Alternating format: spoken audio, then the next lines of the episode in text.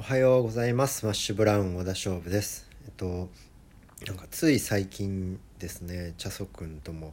1月もう終わりなん早いなみたいな会話をしていた気がするんですけど気がつけば2月も、えっと、22日ということでですね2月ももう終わりそうということであの時間が経つのは本当に早いなと思うのでですね毎日毎日ちょっとやれる限りのことをやっていきたいなと改めて思っております。さあ今日はですねメンタルが不安定になりがちな人に試してほしい方法という話でテーマで話していきたいと思います。えっとですね、まず結論から言いますと、えっと、所属するコミュニティを増やすですね。えっと、これはですね、所属するコミュニティを、えっと、5つ以上あると、えっと、精神的に安定するっていう研究で、あの、結果も出ているぐらい、一応効果のある方法なんですけど、えっとですね、まあ、皆さん僕も含めですけど悩みのほとんど悩みの9割以上は、えっと、人間関係が起因してるって言われているほどですね。基本的には、えっと、ほとんど悩みは、えー、紐解いてみると人間関係っていうですねことがあるんですけど、えっと、じゃあ人間関係でですね悩みが多くて、えっと、メンタル的にもこう落ち込んだりですねちょっとメンタルが不安定になったりするのに、えっと、所属するコミュニティを増やすとよりこう人間関係が多くなってしんどくなることが多くなるんじゃないかって思うんですけど実はこれは逆でですね。えっ、ー、と要は所属するコミュニティを増やすことで、えっと、依存度を分散するっていうことなんですけど具体的に説明すると例えばですね中学校だったり高校で、えっとえー、いじめに遭っている人がいたとしてですねまあうん本当にこう周りの人が自分を嫌ってると思ったり敵が多いと思うととてもしんどいんですけどでまあ学校でこういじめだったり辛いことにあってですね自らこう命を絶つという選択をしてしまった人がいた時にですね周りのこう人とか大人の人とかは、うん、学校でしんどいことがあるのであればまあ転校すればいいのにだとか辞めるっていう方法もあったのにとかですね。えー、まあ俺仕事でも一緒ですね。仕事で、えっと、会社でですねいろいろ辛いことがあって、まあ、そういうあの自ら命を絶つ選択をした時に会社を辞めればいいじゃないかみたいなことを言う人もいるんですけどうんと例えばその学生さんだったとしたら基本的にその学校に行って外でクラブ活動とかでもしてない限りですね学校と家が、えっと、もう自分の世界の全てなのででその世界の全ての、えっと、大半の、まあ、学校でですねそういう目に遭うともう本当にあのみんながみんな自分のことを嫌ってると思ってしまうと。えー、でですねもう他に逃げ場所がないのでしんどくなってしまうと、えっと、例えばですけどこれが月曜日は学校に行っていてで火曜日はそうだなまあ、まあ高校生とか中学生だと毎日学校に行かないとダメなんですけど一旦例として月曜日は学校に行っていてでじゃあ火曜日は別の外国語学校に行っていたとしてで水曜日はですね、うん、音楽活動を別のまた人たちとしていてで木曜日は、えー、とバイトどっかでアルバイトをして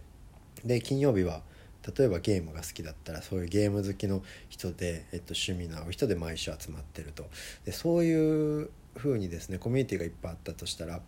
月曜日の学校でですね、まあ、仮にいじめにあったり辛い目にあったとしてもですねあの自分が悪いというよりも、うん、そういういじめてくる人たちとなんかそんなくだらないことをしてくる人たちと関わる必要はないなと思ったりですねまあ月曜日はしんどくても、えっと、その火曜日の外国語学校だったり金曜日のですね、えっと、趣味のゲーム友達といる時は本当に楽しいとそんなことどうでもよくなるぐらい楽しいという風にですね、えっと、気持ちをこう分散することができて、えっと、最悪のこう結果を選ばなくて済んでですね、まあ、メンタルも安定しやすいと。でそんな風に他にですね属せれるコミュニティが、えー、とあればですね例えば月曜日の学校を、えーとまあ、辞めるって選択もできる取りやすくなりますし、えっとまあ、辞めるまでいかなくてももう、えー、行かないっていう選択もですねまあ、火水木金でやることがあってそっちで、えー、充実してるんだし月曜日の学校まあ、一般的には学校にみんな行ってるんだけど別にそこに行く必要ないよねって、えー、思ったりもできるっていうことです。これはですね結構大人になってからのうんえーと、注意しないとダメなことでもあってあの、まあ、所属するコミュニティがですね、えっと、少ないとやっぱりそこに依存してしまってそこに期待してしまってでそこでうまくいかないと、えっと、もう全部がダメになったように感じてしんどくなってしまうとで、えっと、メンタルがこう不安定になりがちっていうイメージですね。えっと例えばでコミ所属するコミュニティを増やすって考えると何か新しく習い事を始めたりだとか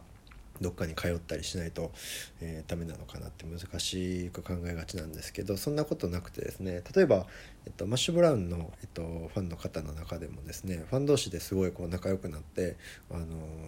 ご飯に行ったりだとか遊んだりとかで、まあ、遊ぶまではしなくてもですねあのチャスコのショールームとかでこうみんなで仲良くなってでまあツイッターとか例えばつながったりですねできたりとまあそれももう一つの言ってしまえばコミュニティで。でですね、まあ、コミュニティが多いとやっぱりあの、まあ、例えばそういうじゃあマッシュブラウンのファンの方で例にとると、え仲良くなって遊んだりとかしてると。ただ人間同士なのでまあずっと遊んでたりとか、まあ、ずっとこう仲良くしてるともちろんあの意見が対立したりえー、喧嘩したり、まあ、ちょっといやしんどいなと思うこともあると。でもまあ他にコミュニティがあったりしたらですね別にその、えーと、例えばちょっとライブに行くのをやめてみたりだとか、まあ、ちょっとツイッター見るのをやめてみたりだとかちょっとこうあの離れることが気軽にできると。で全然あのコミュニティっていうのは離れたり入ったりしていいなと僕は思ってるのででまあ離れてですねちょっとまた落ち着いたら、えっと、そこのコミュニティの人たちと喋りたいなと思ったり、えー、したらまた戻ったらいいっていう選択ができやすくなるっていうことですね。でそういう選択もできやすくなるとですねこれコミュニティを増やすもう一つのメリットなんですけどもえっと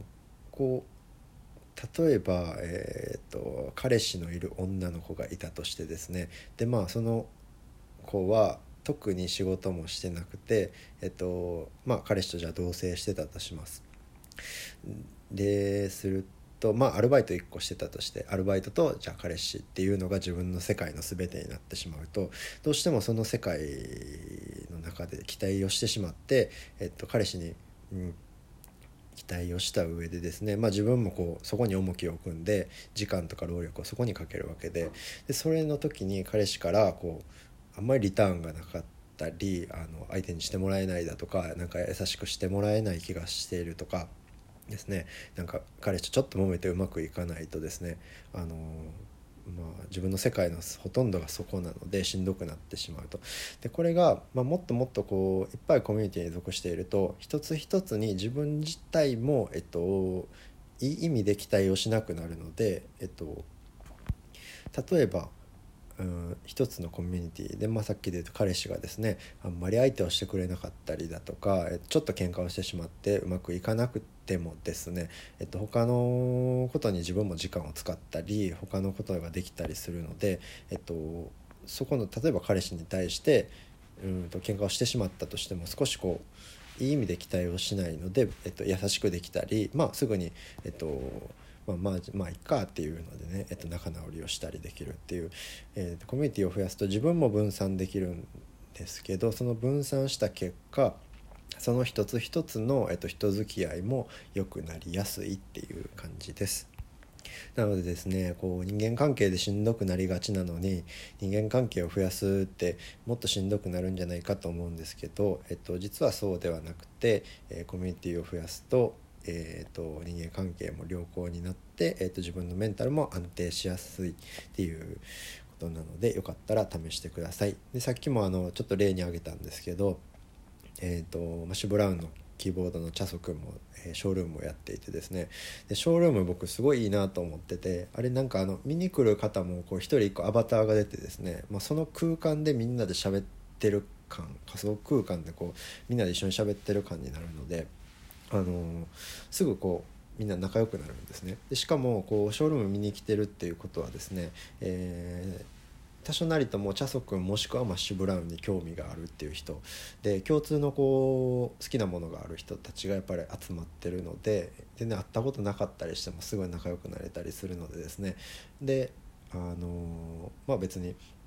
例えばちょっとしんどくなったらショールーム見に行かなかったりまあ Twitter ログアウトすればいいだけなのでですね、まあ、あの一つコミュニティを増やす方法としてショールームすごいいいなと思ってるのであのよかったら茶くんのショールームも見たことない人は一度覗いてみてください。すごいねあのゆるゆると喋ってて面白くて、まあ、僕も結構ね毎日見ちゃってるんですけど、えー、ということで、えー、メンタルが不安定になりがちな人に試してみてほしい方法ということで、えー、話してみました。よかったら参考にしてみてください。それじゃあまた明日。バイバーイ。